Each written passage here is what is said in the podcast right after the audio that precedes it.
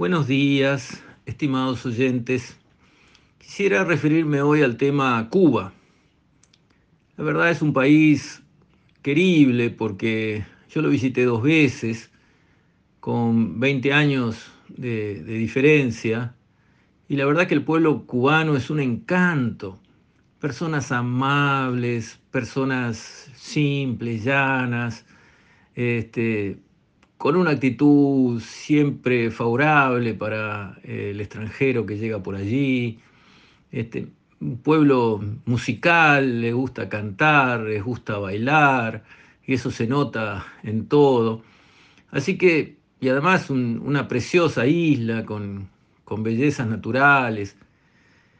En fin, siempre aprecié al país y fui a mirarlo dos veces, como digo, a lo largo de mi vida, para ver de primera mano esa experiencia política revolucionaria que arranca con Fidel en el 59, que se transforma en un faro para el pensamiento de izquierda de toda América Latina, una cuestión de culto, adoran los izquierdistas a Cuba, ven en ella todas virtudes, eh, ningún defecto, realmente el paraíso hacia el que hay que avanzar con los ojos cerrados, y lo dicen y lo repiten, pero bueno, ya lleva 60 años ese experimento. Ya nadie se cree el problema del bloqueo. No hay bloqueo de los Estados Unidos sobre Cuba. Hubo un bloqueo en el momento de la crisis de los misiles en el año, si no me equivoco, 61, en épocas de Kennedy presidente, en que la Unión Soviética estaba construyendo rampas para misiles de largo alcance en Cuba para poder apuntarle a Nueva York y a Washington. En ese momento, Estados Unidos, como imperio y potencia que es, dijo, basta, esto no. Y esto o los desmantelan y se lo llevan, o acá hay un lío grande que empieza por Cuba y vaya a saber a dónde termina. Básicamente esa fue la posición de Estados Unidos que rodeó la isla con sus naves y dejó pasar solo los barcos con temas humanitarios, de remedios y esas cosas, pero ni un tornillo que pudiera usarse en un misil, ni una bala, ni una nada. Y bueno, se resolvió satisfactoriamente la crisis de los misiles, como sabemos, y no hay, digamos, en el día de hoy una capacidad ni una voluntad de los Estados Unidos de impedir que Cuba comercie con el mundo. Cuba comercia con toda América Latina, comercia con toda Europa y también con Estados Unidos. Creo que es su octavo socio comercial y por lo tanto, si a Cuba le va bien o le va mal, no es por culpa o gracias a Estados Unidos, es por sus propios méritos y sus propios fallos. Por lo tanto, hay que mirar lo que pasa en Cuba para entender si eso fue un buen experimento político que ayudó a la población cubana o fue un fracaso estrepitoso que arruinó a una sociedad entera durante generaciones. Cuando uno mira lo ocurrido yendo allí, como hice yo, y hablando con la gente de la calle, uno se da cuenta que aquello es un espanto.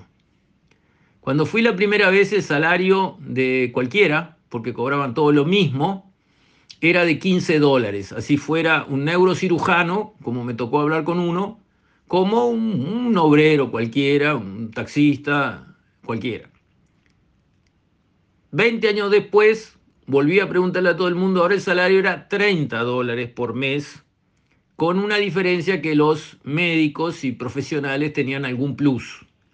Pero de toda manera era, eh, llegaban a cifras ínfimas y además todos ahora, a diferencia de lo que había sucedido hace 20 años, se quejaban a voz en cuello y frente a cualquiera que les preguntara eh, de lo que era la falta de libertad en Cuba.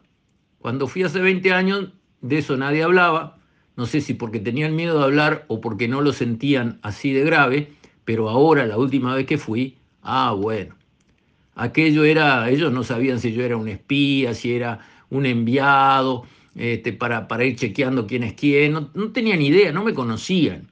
Pero claro, fuerte y a voz en cuello dijeron, estamos hartos, esto es un disparate, no hay libertad para nada, estamos acorralados, el pueblo está harto. Ese era el tipo de expresiones que decían de primera cuando uno les preguntaba, como en cualquier conversación casual después de hablar del clima, cómo va la cosa acá. Pero habiendo visto esto y habiendo ya hecho algún audio sobre esto en el pasado, ahora quiero referirme de nuevo porque los líderes del Frente Amplio y del PIT-CNT, en ocasión del aniversario de la Revolución Cubana, 60 años de la Revolución Cubana, expresaron públicamente que Cuba era el faro de lo que debe ser el camino a seguir por los países de América Latina, que era un reino de libertad y de bondad y de no sé qué más. O sea, loas y alabanzas a Cuba sin una crítica, sin una mención de los problemas espantosos que hay allí. Problemas que hacen que los cubanos que pueden escaparse se escapen, se vayan de Cuba. Y Santo y Seña, ese programa de investigación periodística los domingos de noche en Canal 4, hizo un programa sobre Cuba, donde fue y buenamente entrevistó a cubanos que se vinieron al Uruguay para que contaran su historia. No tenían nada que ganar ni nada que perder, no estaban juntando votos para un lado ni para el otro, contaron la verdad.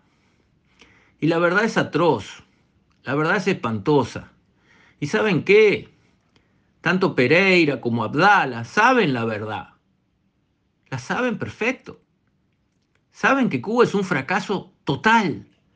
Saben que la sociedad cubana está harta. Saben que generación tras generación se han empobrecido. Que aquello es una catástrofe desde el plano que lo miren. Que solo ha servido para los Castro y el grupo de amigos y militares que los rodea para nada más, que ha sido una máquina de destruir riqueza, una máquina donde se pone pan y se saca trigo en vez de que suceda al revés. Y eso ha sucedido de forma consistente, año tras año, generación tras generación, y la falta de libertad de ese pueblo es absoluta. No pueden expresarse, no pueden hacer una crítica, no pueden hacer una manifestación, nada. Entonces, que políticos importantes de nuestro país salgan a sostener que Cuba es una maravilla, me parece una afrenta a la inteligencia de los uruguayos. Se puede ser de izquierda y preferir políticas sociales más fuertes y preferir cargas tributarias más pesadas sobre determinados sectores, todo bien está dentro de la regla de juego. Pero mentir descaradamente de esta forma, defendiendo lo indefendible, una dictadura sanguinaria, un pueblo acorralado, y eso salir a decir que es el paraíso y que es realmente la meca a la que hay que mirar, me parece que es una afrenta. Eso ya está fuera de la regla de juego. Eso es inaceptable. Descalifica al que lo expresa como se descalifican solos los que han conducido a Cuba a este desastre. Y eso mismo, con casi que estas palabras con las que me estoy expresando yo, lo dijeron los cubanos que están viviendo aquí en Uruguay y que le fueron a preguntar y perfectamente podría haber dicho, y nos vinimos porque nos peleamos con la familia y buscamos otros horizontes, pero aquello es bárbaro. Podían haberlo dicho. Nadie les hubiera restringido la palabra en absoluto. Les consultaron buenamente y a micrófono abierto. ¿Y qué pasa en Cuba? ¿Cómo la ven allá? Y lo que dijeron deja los pelos de punta. Por lo tanto, para quien quiera tener estatura de político importante, de estadista, de persona que puede hablarle al pueblo uruguayo con autoridad, para ese tipo de personas, no para los que dicen cualquier bolazo en un bar, que ahí todo vale. Estoy hablando de personas con responsabilidad, porque se paran en una tribuna y hablan para que los escuchen, y son referentes para muchos. Para ese tipo de gente, si no quieren ser chantas de cuarta, diciendo bolazos que ni ellos se creen, no se puede hablar así de Cuba. No se puede tapar el sol con un dedo. Lo de Cuba es un desastre bajo todas las luces. No tiene levante. No hay nada para defender. Y por lo tanto así se debe decir, y no lo contrario, de que es el paraíso, de que es la meca hacia la que hay que avanzar. Pobres de nosotros, pobres de nosotros, si esas personas que tienen esa visión del desastre cubano progresan políticamente y tratan de implantar semejante régimen en nuestro país. Y no hay que bajar los brazos, no hay que creerse que eso no puede pasar acá o que esa gente no va a llegar a implantar esas ideas. Cuidado, la vida da muchas vueltas y más vale prevenir que curar. Entonces, a parar la oreja y cuando se le pregunta a alguien, ¿y qué le parece Cuba? Mucho cuidado con los que empiezan a decir, aquello está bárbaro, es el reino de la libertad, del progreso y de la defensa social de las clases más desfavorecidas. Cuidado, todo eso es mentira, es un engaño atroz. Los únicos que se han favorecido con la revolución cubana han sido los Castro y sus amigos militares que manejan las empresas cubanas. Le dieron las empresas cubanas importantes a los generales que los han apoyado, con lo cual han hecho fortunas. Ahí está el único bienestar que trajo la revolución cubana. Al pueblo liso y llano lo molieron y le quitaron hasta la esperanza de un futuro mejor. Así que cuidado uruguayos con quienes hablan así de Cuba, no se dejen engañar. Con esto, estimados oyentes, me despido. Hasta la próxima, si Dios quiere.